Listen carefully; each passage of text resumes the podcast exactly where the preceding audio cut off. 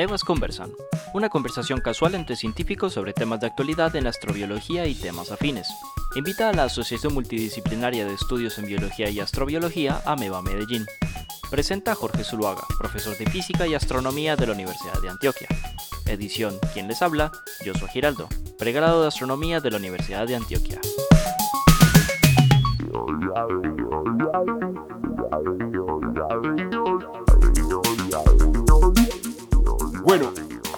Estamos entonces con Mario Londoño, profesor de la Universidad de Antioquia, conversando aquí de la vida al extremo, la vida en los lugares más inhóspitos, entre comillas, de la Tierra. Bueno, en ese momento estábamos, estábamos, digamos, ya, ya Mario nos, nos sentó una serie de conceptos aquí que ya nos dimos cuenta que Mario es un, es un profesor neto, hermano. O sea, este muchacho, eh, todo el tiempo está pensando en sus estudiantes, me parece espectacular porque yo quiero ser estudiante tuyo, pero sin tener que presentar ningún examen.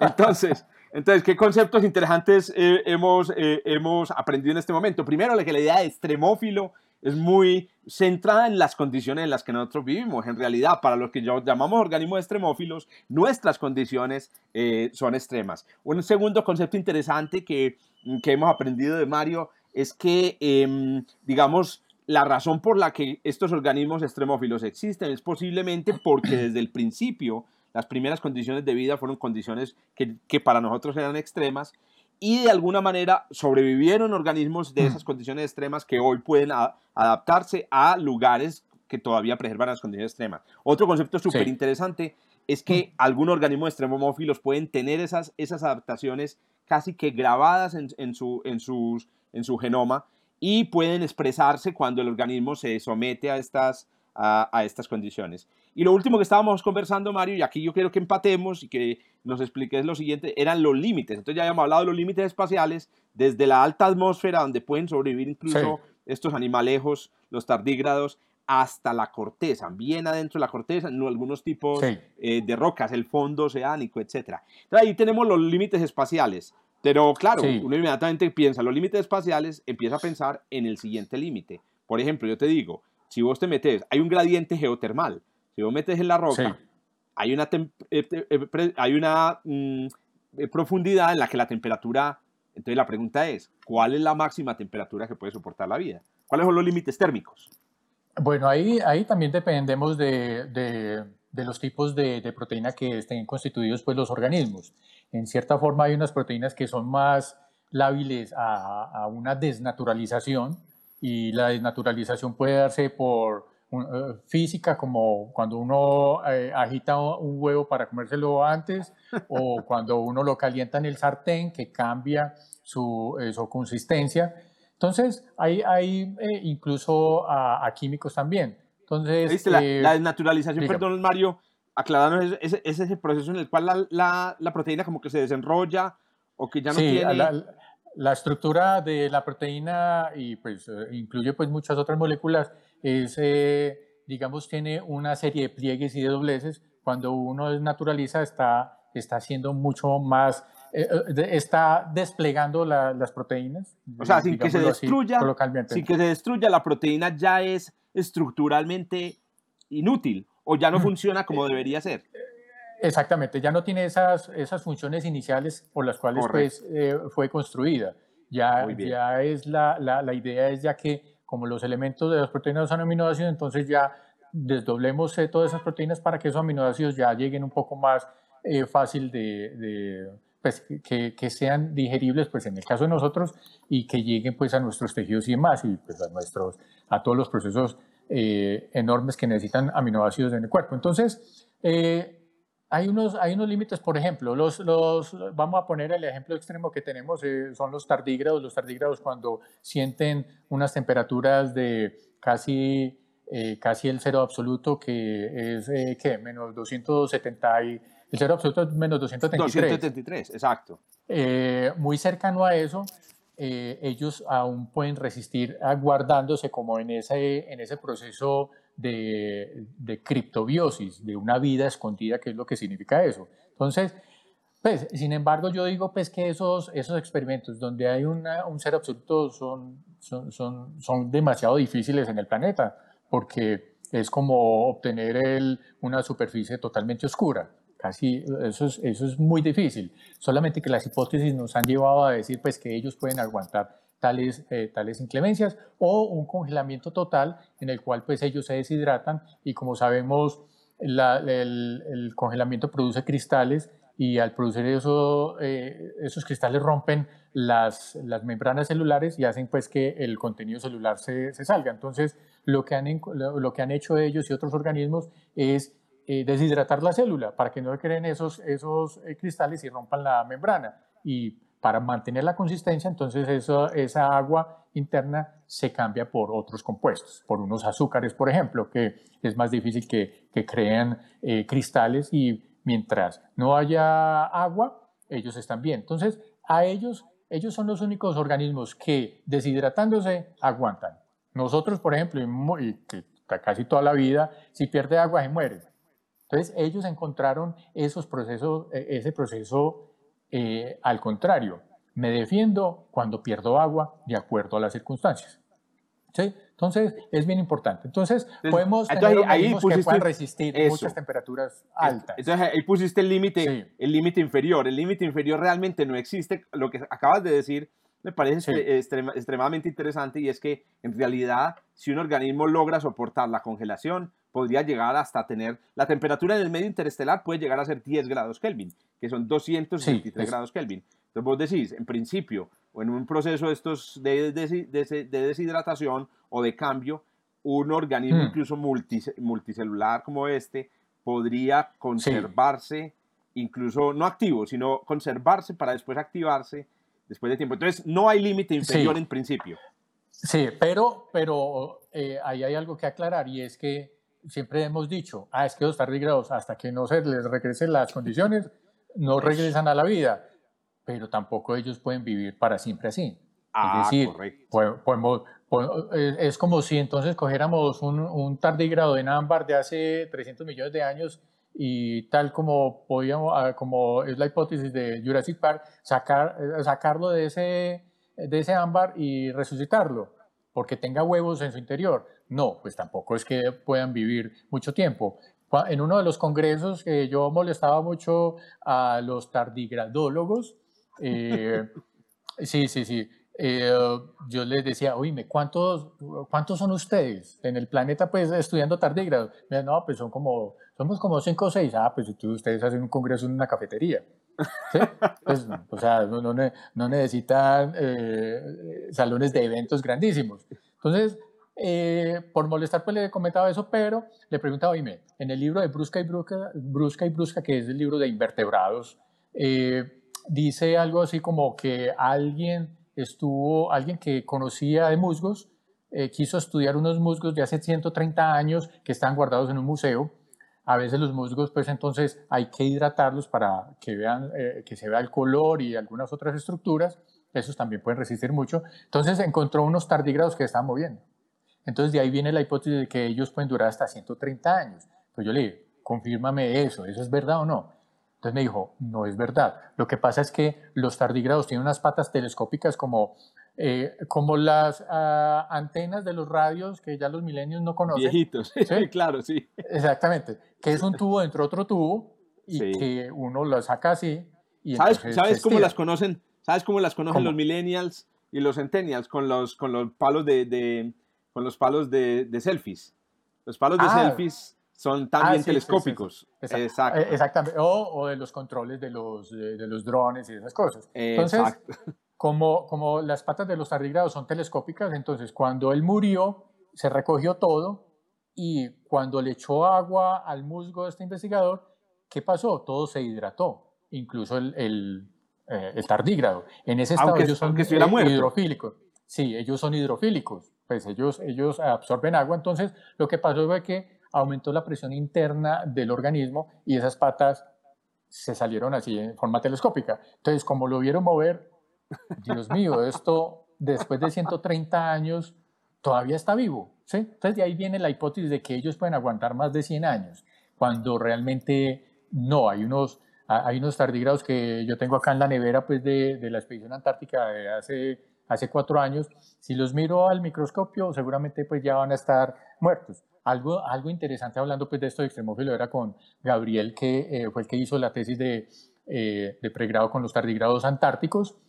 Me decía, profe, esos no se mueven. No, y él es así todo preocupado, todo preocupado, pues todo, todo estresado y me encanta eso, pues que eh, él saca hipótesis, hipótesis y es, es, es, es una cabecita andante. Entonces le preguntaba yo, ¿a, ¿a, qué temperatura los tenemos en la nevera? No, están abajo, ahí es abajo, ¿cuánto es? No, es a 4 grados centígrados. Bueno, yo los encontré entre, entre 10 y 12 grados centígrados bajo cero. Entonces, más bien, movámoslos hacia el congelador y ellos van a estar en su, en su ambiente, digamos. Siquiera, siquiera regresamos a, a, a, nuestro ambiente. A 12 grados bajo cero.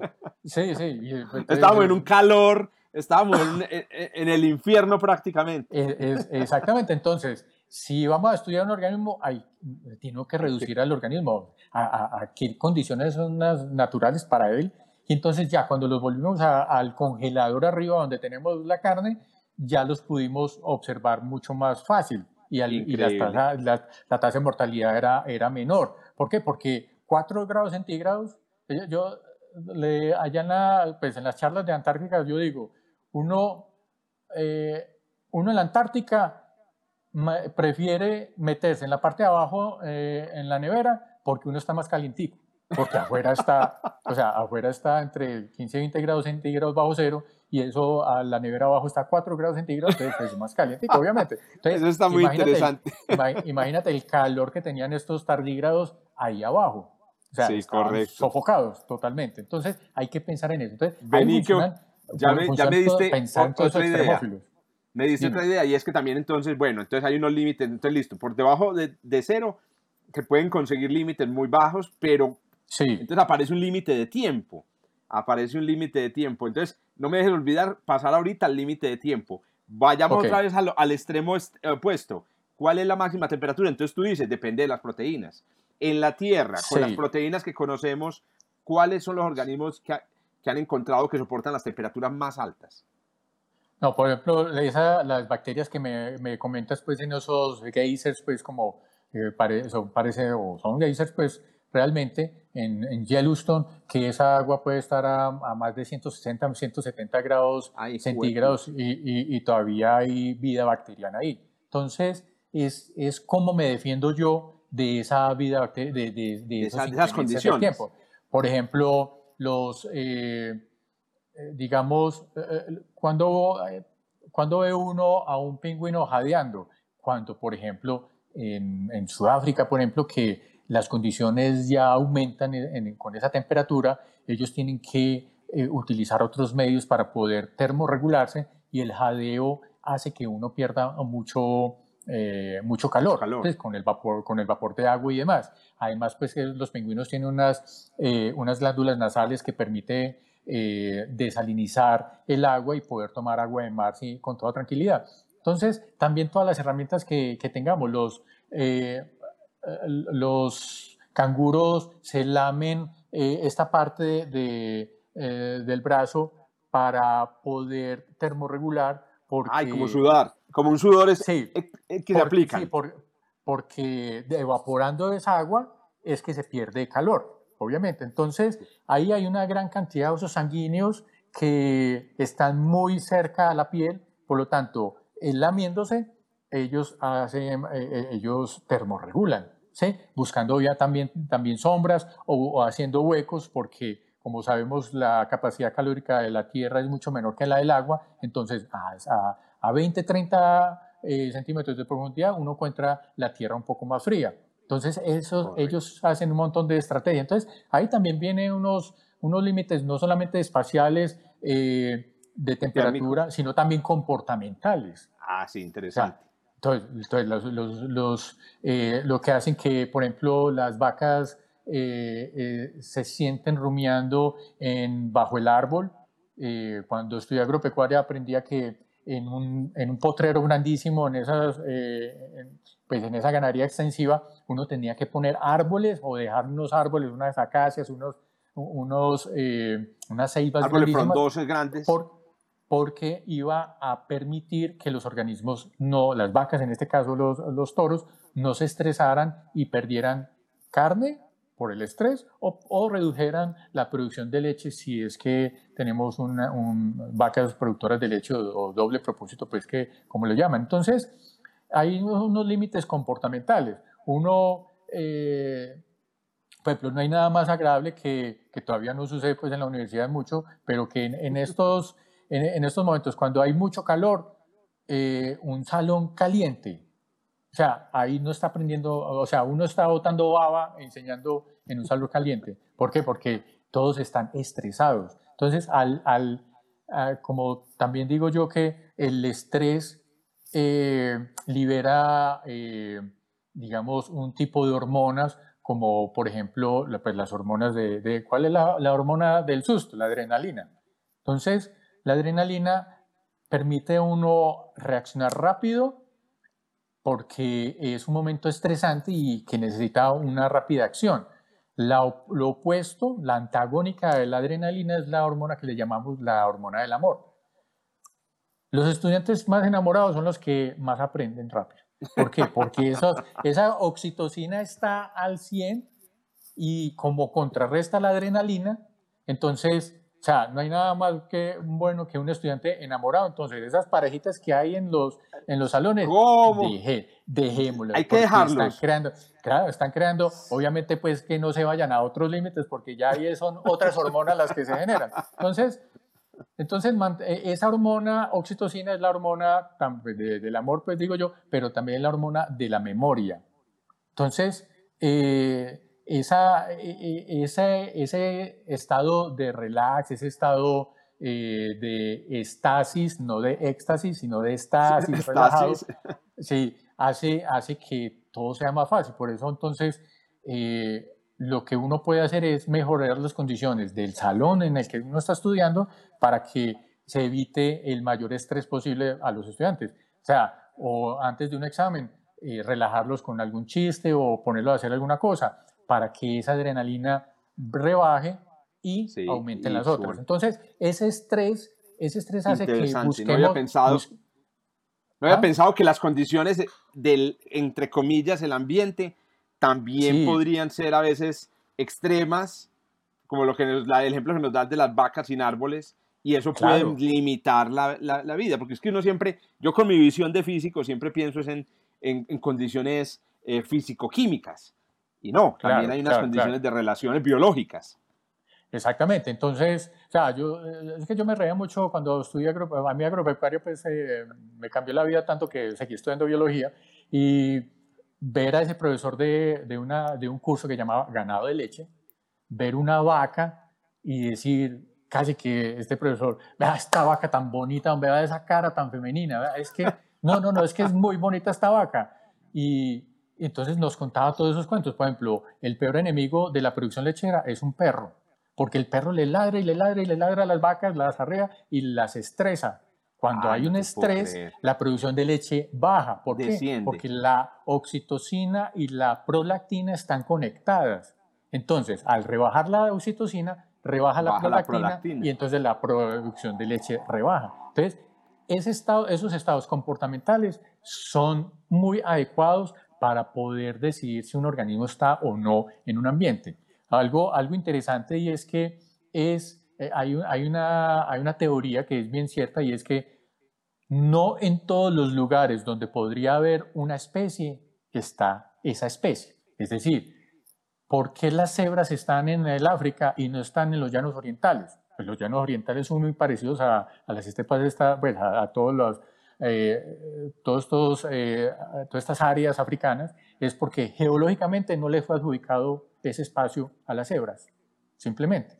¿Sí? Entonces, es lo contrario o lo que tenemos como problemática ahora es los hipopótamos en el río Magdalena. O sea, el río Magdalena es un ambiente tan parecido al ambiente africano donde están los hipopótamos que aquí están felices mucho más felices porque no tienen que pelear con cocodrilos, no tienen que, no tienen que pelear con, la desecación que hay en el África, Natural sino que, aquí, sino que aquí ese río Magdalena y ese río Cauca están corriendo eh, siempre, entonces no tienen ese estrés ambiental por disminución del caudal de agua y entonces buscan una charca porque ellos necesitan como como sabemos todos los, los, que también son, por ejemplo, los cerdos que les gusta, eh, por eso les dicen cochinos, porque les encanta revolcarse en el, en el, en el pantano y es que el pantano hace que ellos termorregulen. Ellos no tienen glándulas sudoríparas. Además que Entonces, es, es, protector ese solar. Calor, no, y ese calor que les roba el agua, porque el, el, agua, por la eh, capacidad calórica del agua, que es bien alta, entonces le roba, le roba calor al cuerpo porque ellos tienen una superficie eh, con relación a su biomasa menor, entonces no le permite, esa, esa, esa coraza no les permite perder el calor a un ritmo en el que el cuerpo, esa biomasa, lo, lo acumula. Entonces necesitan otras estrategias. bueno, esas estrategias son las que un montón de organismos eh, opta para poder sobrevivir. Ya tenemos temperatura, tenemos entonces condiciones de ambiente, del ambiente, porque son más biológicas o más de relación con el ambiente. Tenemos tiempo. Ah, bueno, por el tiempo te quería preguntar, eh, Mario, si tienes datos de cuál es el organismo que de pronto ha, ha, soportado más tiempo. Por ejemplo, yo sé que han descubierto bacterias y cosas así, más tiempo hmm. enterrado, más tiempo en un estado latente y que después despierta que, nos podría permitir definir lo que llamaríamos como el extremo temporal de la vida. Bueno, ahí pues también eh, me vas a, otra vez me vas a, a, a, qué? A odiar porque también depende. Es decir, ahí tenemos que hablar de, de los... Eh, para, llegar a, tu, respuesta, dime. Cristina, hablamos con Cristina casualmente en estos días y, y nos decía exactamente eso, nos, nos hacía la advertencia la biología es la ciencia del depende. Exactamente. Entonces ya estamos acostumbrados, no te preocupes, no te preocupes. No, tenemos leyes. realmente las leyes de Mendel son postulados, no son leyes de Mendel. ¿sí? Muy bien. Para eso, eh, le recomiendo un libro de Así es la biología de Ernst Mayr, que es muy interesante. Y él duró 103 años, él fue el curador de, del Museo de, eh, de Harvard. Él fue ornitólogo, a los 60, 65 años se jubiló y se puso a pensar, eh, ¿qué, ¿qué, voy a hacer después de, de, que me jubile? Ah, voy a ser filósofo de la ciencia. Y 40, 50 años más también fue un filósofo de la ciencia. Entonces, Dedicado hay unos libros... Sí, así es la vida. así, es, así es la biología. Así es. Así es la biología, perdón. así es la biología. y es de, ah, este es el famoso Meyer. Ernst Meyer, sí. Entonces, sí, es, depende, porque, porque tenemos que hablar de, de, fósiles vivientes también, pero los fósiles vivientes uno, uno eh, como le digo yo a los estudiantes, eh, uno lo puede definir de tres formas diferentes. La primera es un organismo como una tortuga de las Galápagos que dura 130, 140 años. Ah, es un fósil viviente, es decir, hace mucho tiempo nació y ahí está todavía vivito y coleando. O un celacanto, que es uno de los peces más antiguos con, de los cuales, con los cuales eh, tuvimos la hipótesis de que tenemos las, las cuatro extremidades, porque el celacanto pertenece a un, a un, grupo de peces que tiene aletas lobuladas y entonces se creía extinto y solamente tenían los registros de, eh, de los fósiles. Cuando se encontró a, a, mediados de los 70 junto a Madagascar, eh, un, eh, un, pues trajeron una pesca, un pez realmente raro y era un mismo celacanto y comparando con los fósiles pues no ha cambiado mucho. Entonces ese es otro, otro fósil viviente, ¿sí? Pero en realidad hay, que aclarar que ese es el acanto que descubrieron, no vive más de un par de, no sé, de varios años. Exactamente, exactamente, es, a, eso voy. Eh, bueno, y el tercero es un estudiante de la Universidad de, eh, de la Universidad de Antioquia que ha, que ha, estado 20 años, 30 años en la universidad. Ese es otro fósil viviente. Un fósil viviente. sí, Eso me entonces, gustó. Sí, entonces, la... Eh, cuando, hablamos del límite del tiempo, sí. Cuando, sí, cuando uno habla, por ejemplo, de bacterias, las bacterias son bien interesantes. Hace cinco o seis años hicimos un trabajo con un estudiante de maestría y eh, la idea era relacionar las bacterias que hay alrededor de, los, de los corales, ¿sí? Para saber qué bacterias tienen los corales y qué bacterias hay en el agua circundante.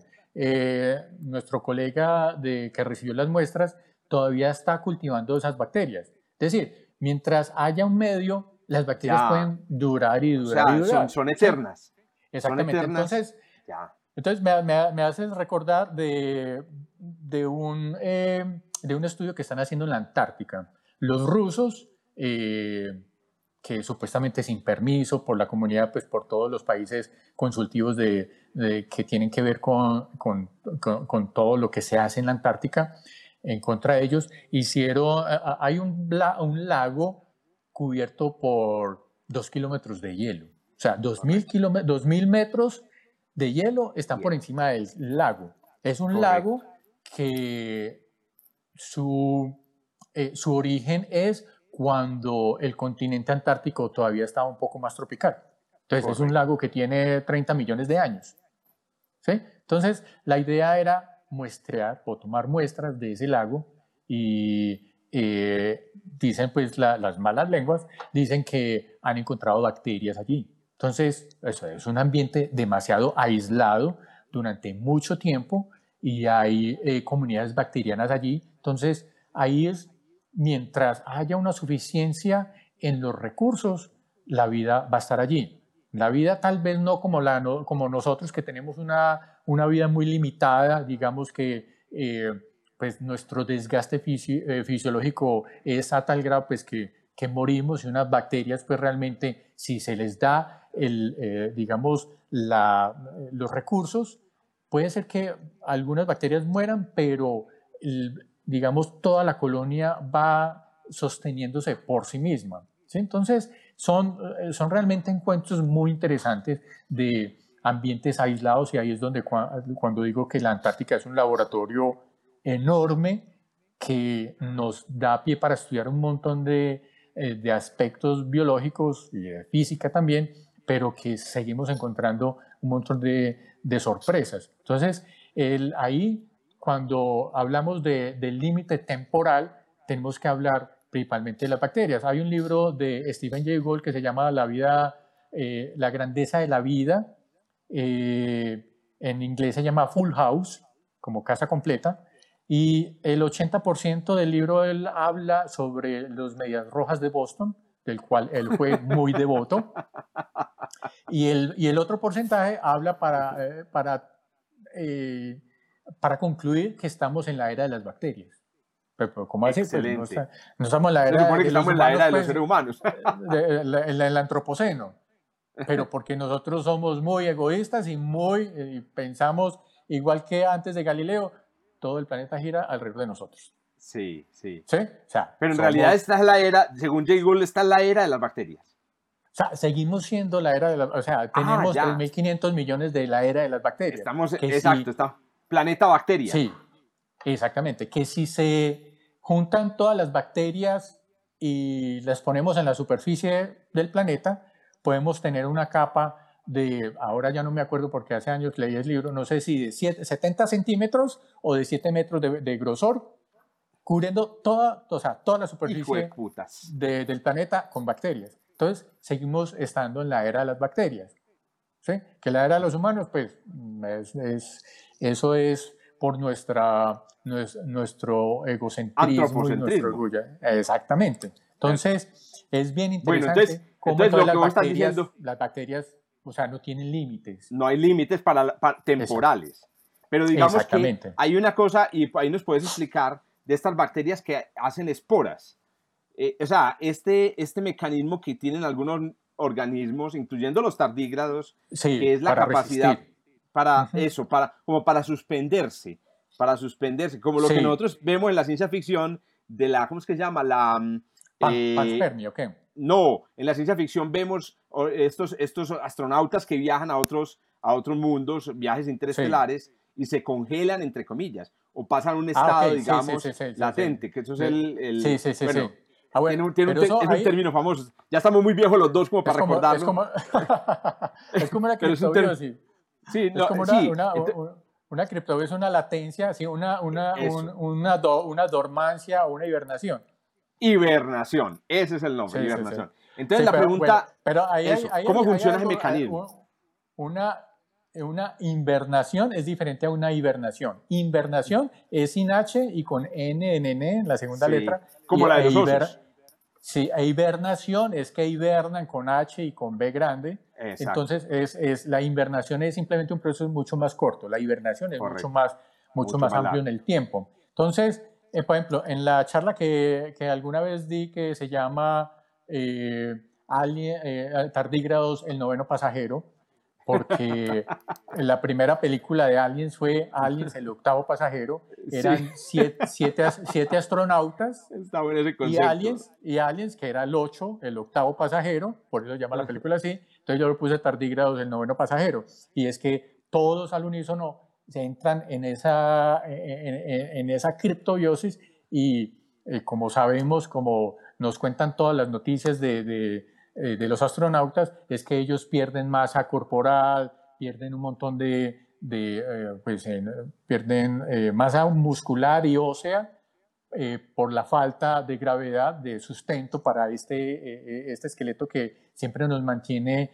atados al suelo acá en la Tierra. Entonces ellos pierden. Entonces, para evitar esa pérdida, se entra en esa dormancia en ese, en ese sueño profundo y, se, y, no hay eliminación eh, por fisiología por heces o por excretas eh, de un montón de compuestos que hacen parte estructural de nuestro cuerpo. Entonces, al dormirse así, pues estos ocho meses que podríamos durar de aquí a Marte eh, con las condiciones de tecnología actual, si, si nos dormimos mucho más, podríamos llegar allá con, con un cuerpo menos afectado por la fuerza de la gravedad. ¿Sí? Eso es lo que están haciendo y, es, y esa es la aplicación que tiene, por ejemplo, el estudio de los tardígrados cuando te digo que esas, eh, esos, esos compuestos celulares se cambian por azúcares para evitar el daño, eh, el, daño por congelamiento y entonces ahí viene el nombre de trealosa, que es un disacárido, pero han hecho una investigación y han encontrado un montón de, de otras proteínas que les llaman proteínas eh, algo así como desordenadamente agregadas y que hacen más ese efecto de, de, de, darle esa posibilidad de que se duerman. ¿sí?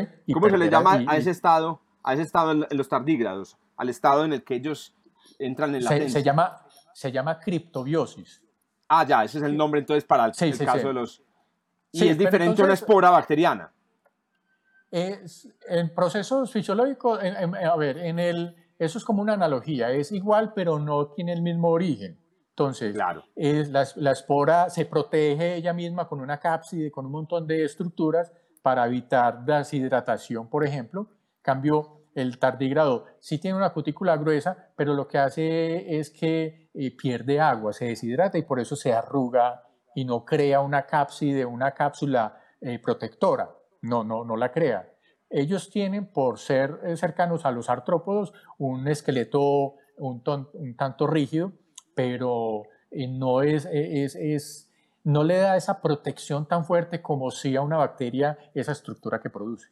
Entonces, una bacteria puede ser que, que, dure un poco más. si estamos pensando locamente que, por ejemplo, en la paspermia, que es el origen de nuestra vida en otro planeta y que vino acá en, todas esas partículas o en asteroides o en meteoritos y demás. Entonces, eh, puede, puede, ser que eh, esta, estas estructuras protejan a esa bacteria, pero ahí también tenemos, tenemos que tener en cuenta la temperatura, el tiempo de pues cuánto, cuánto nuestro, nuestro asteroide que pasó cerca eh, ha estado divagando por, por todo el, universo pues, durante millones de años.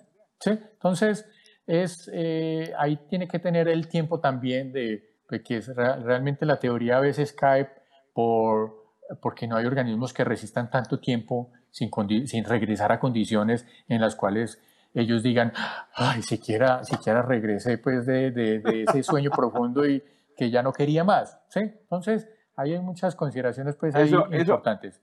Eso me, me, gusta porque realmente nunca lo mencionan en la, en, la, en la ciencia ficción y es el hecho de que durante un estado de latencia de un organismo muy complejo como nosotros, mm. que, que, tenemos un sistema nervioso tan complejo, que ahorita no me des olvidar a preguntarte por eso, por el sistema nervioso de los tardígrados, eh, nunca hablan de que el sistema nervioso también entraría en un estado de latencia. Entonces, ¿cómo será ese despertar? O sea, uno pensará que ha dormido mucho, pensará que ha dormido poco, o será que es un despertar raro en el cual hay como una especie de que tú cierras los ojos y después los abres y, ya, y crees que no ha pasado nada de tiempo.